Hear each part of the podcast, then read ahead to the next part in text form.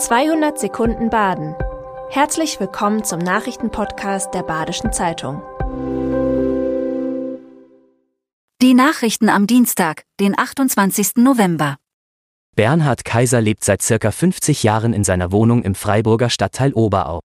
Doch jetzt wurde dem 93-Jährigen der Mietvertrag wegen Eigenbedarfs gekündigt. Nun muss der Senior eine neue Bleibe suchen. Die Wohnung hatte ursprünglich einer Versicherung gehört und wurde 2008 privatisiert. Der jetzige Vermieter geht in Rente und will mit seinen zwei jugendlichen Kindern in die Wohnung einziehen.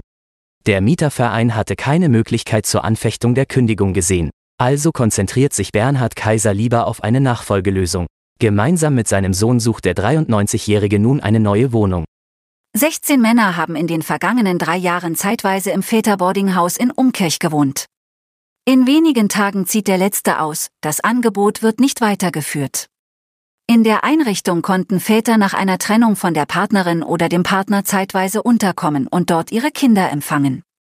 Bedingung war die Offenheit gegenüber Angeboten der Caritas. Zudem bezahlten die Männer etwa 600 Euro Miete. Die restlichen Kosten trug der Wohlfahrtsverband. Das Projekt scheiterte letztendlich an strukturellen Problemen. Stefan Vögele von der Caritas Breisgau Hochschwarzwald zieht im Interview mit der Badischen Zeitung ein gemischtes Fazit. Warum er unter anderem Umkirch für den falschen Standort hält, lesen Sie in der heutigen Ausgabe.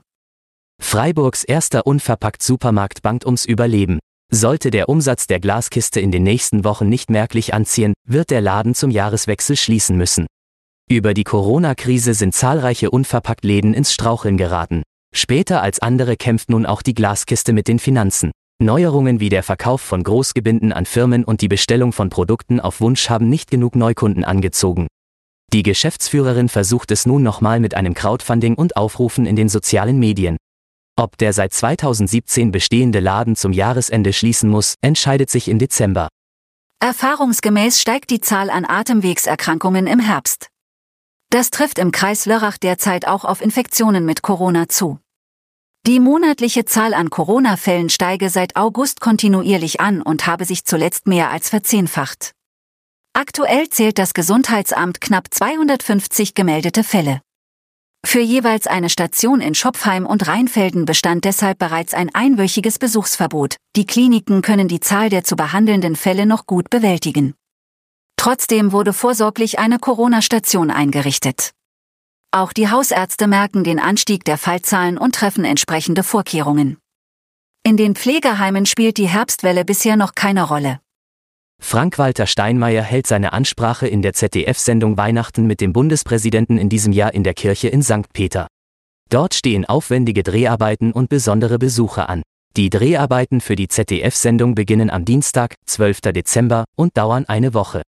Ausgestrahlt wird das Format an Heiligabend um 18 Uhr. Zu der Show werden Ehrenamtliche aus dem ganzen Bundesland geladen. Die Wahl auf St. Peter fiel unter anderem wegen der geräumigen Kirche und der besonders gut erhaltenen Klosteranlage.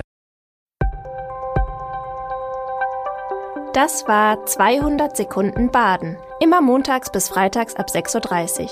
Aktuelle Nachrichten rund um die Uhr gibt's auf der Website der Badischen Zeitung badische-zeitung.de.